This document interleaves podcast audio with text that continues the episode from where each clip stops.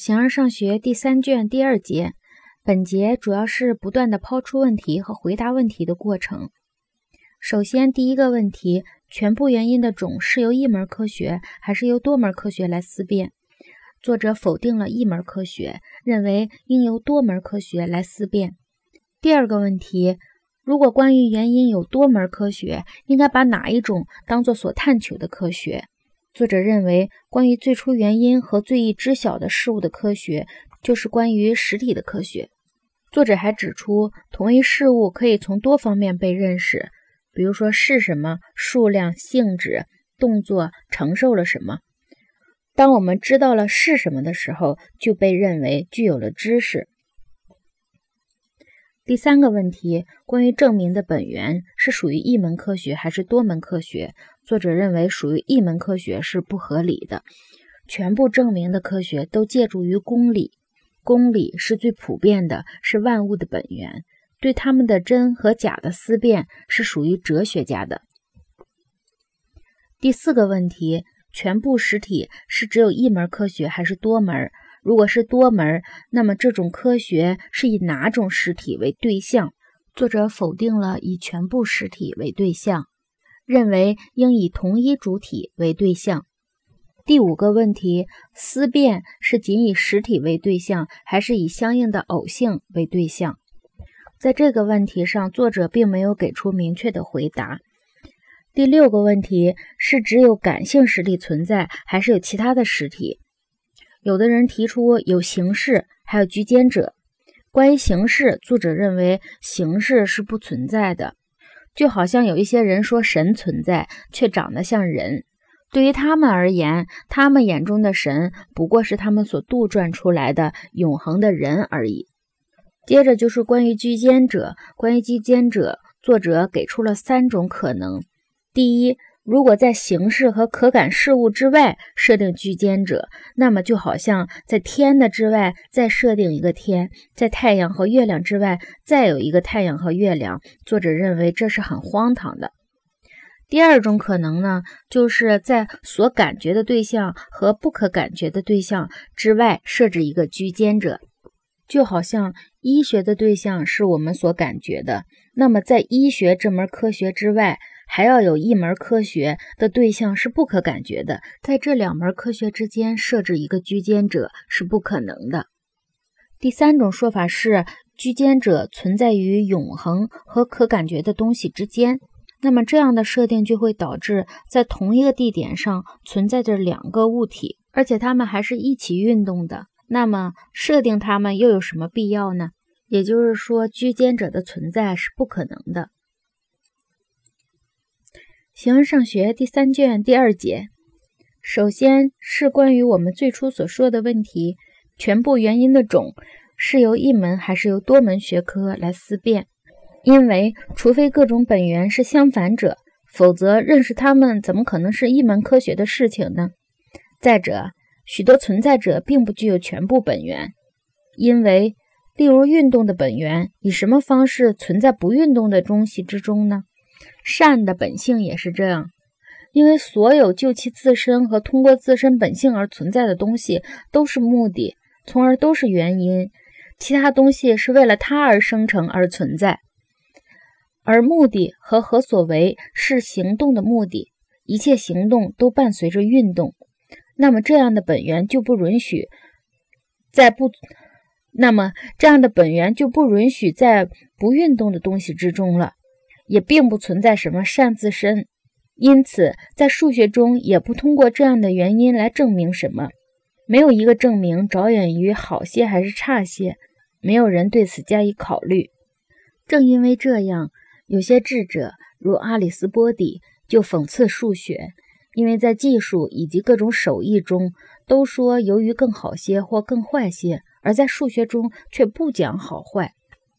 然而，如若关于原因有许多科学，且不同的本源有不同的科学，那么应该把哪一种当做所探求的科学呢？在诸多的探索者中，哪一位对所探求的事物知道的最多呢？因为同一事物允许拥有全部各种原因。以房屋为例，它的运动来自技术和营造师，它的何所为就是它的功能，质料就是泥土和石块，形式就是它的原理。从以前对哪门科学应该称为智慧的讨论来看，其他科学必须如女奴一般对它百依百顺。这门科学就是关于目的和善的科学，按规定为最初原因和最易知晓事物的科学，可能就是关于实体的科学。同一事物可以从多方面被认识。我们说，就存在而知晓某件事情是什么，就比不存在知道的更多些。在前一种情况下，某人知道的比别的人多，而知道的最多的是知道是什么的人。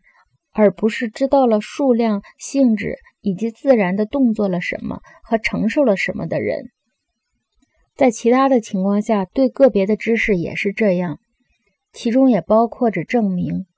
当我们知道了是什么的时候，就认为具有了知识。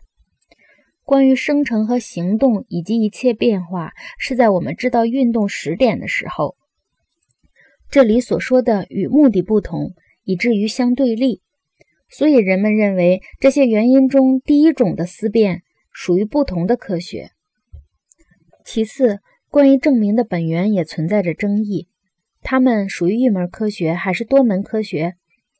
所谓证明，我指的是那些一切人都用它来指证的共同意见，例如万物，或者是肯定，或者是否定，事物不可能同时存在和不存在。以及诸如此类的其他前提，这些东西的科学和实体的科学是一门科学呢，还是不同科学？如不是一门，那么我们认为哪门是人们现在所应探求的呢？属于一种科学是不合理的，因为为什么关于这些东西的理解对于几何学比对于其他科学都更特别呢？假如对其他科学都是同样的，而对全部的科学又不同样，那么对于这些科学的认识，对于关于实体的认识来说，就不会比存在其他知识更特别。同时，这样的科学以什么样的方式存在呢？现在我们已经知道这些东西的每一个恰巧是什么，而其他的科学也把它们当作已知的东西。如若有一种以这些东西为对象的证明，那当然有一个作为载体的种。它们则有的是属性，有的是公理，所以证明必然要出自什么，关于什么和证明什么。故一切被证明的东西都有一个单一的种，因为全部证明科学都借助于公理。不过，如若实体的科学不同于有关这些东西的科学，那么哪一种在本性上更具有权威、更先在呢？公理是最普遍的，是万一物的本源。对他们的真和假的思辨，如若不属于哲学家，还能属于谁呢？总而言之，全部实体只有一门科学呢，还是多门？倘若不是一门，那么这种科学以哪种实体为对象，以全部实体为对象是没有道理的。因为如若这样，对于全部偶性也会有一门证明的科学。假如所有的证明科学都从共同意见出发，考虑某一主体的就自身而言的偶性的话，所以从同样的一些意见出发来考察同一个种的那些就自身而言的偶性，要属于同一门科学。不论是相同还是相异，都是以同一主体为对象，从同一些意见出发。那些偶性也是这样，无论由这些科学来考察，还是由其中某一科学来考察。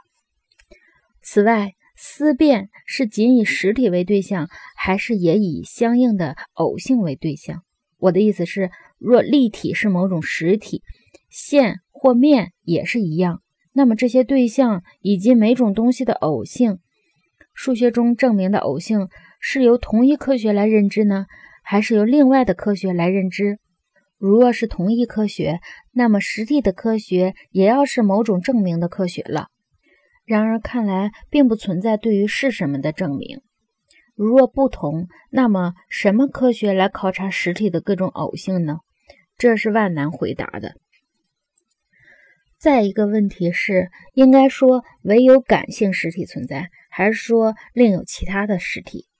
那些实体的种果然是单一的呢，还是众多的？例如，有些人说有形式，还有居间者，他们说的这些居间者是数学的对象。关于这些问题，正如我们在开始讨论的论述中所说的那样，形式被认为既是原因，又是就自身而言的实体，这在许多方面有着困难。没有比这样的说法更荒唐的了。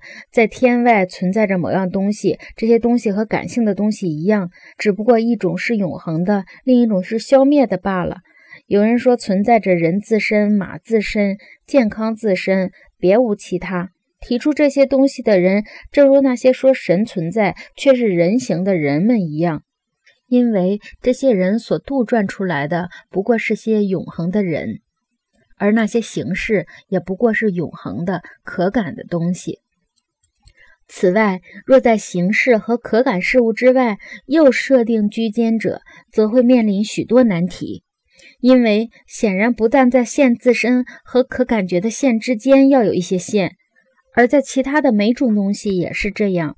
如若天文学是这类科学的一个分支，那么在可感觉的天之外，就要有某一个天，在月亮和太阳之外，就要有某一个月亮和太阳，以及在天上的其他这类东西。怎样能相信这些话呢？天没有理由是不运动的，但它的运动又是完全不可能的。光学、数学和声学所研究的对象也是这样。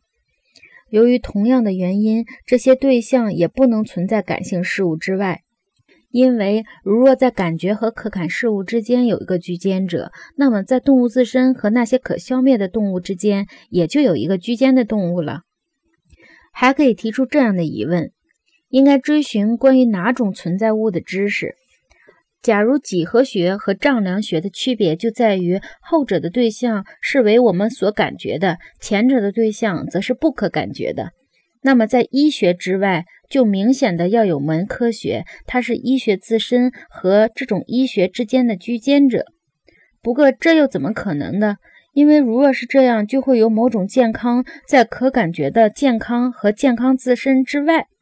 同时说丈量是关于可感觉的大小和可消灭的东西的，这也不正确。因为可消灭的东西消灭它也就消灭了。天文学也不以可感觉的大小为对象，所涉及的也不是这个天，因为可感觉的线也并不是几何学所说的那些线，所以直和曲也都不属于可感觉的东西。圆和直尺不只在某点相接触，就像普罗泰格拉在反驳几何学家们时所说的那样。所以，天的运转和天文学所推出的理论并不相似。关于星的标记，也没有和星相同的本性。有些人说，居间者存在于永恒和可感觉的东西之间，而且不与可感觉的东西相分离，而是在它们之中。对于这种理论所引申出的诸多不可能，全部加以讨论的话，就太长了。考察以下几点也就足够。按照这些说法，就没有理由说只有居间者如此，而那些形式显然也允许存在于可感事物中，因为这同一理论对两者都适合。再者，在同一地点上必然存在着两个物体，而且不是不动的，因为它们在运动着的可感觉的物体之中。总而言之，既然存在于可感事物之中，为什么又要设定这些东西呢？还会遇到前面所说的那些荒唐，在天的之外还有个天，只不过是与它相分离，而是在同一地方，这就更加不可能了。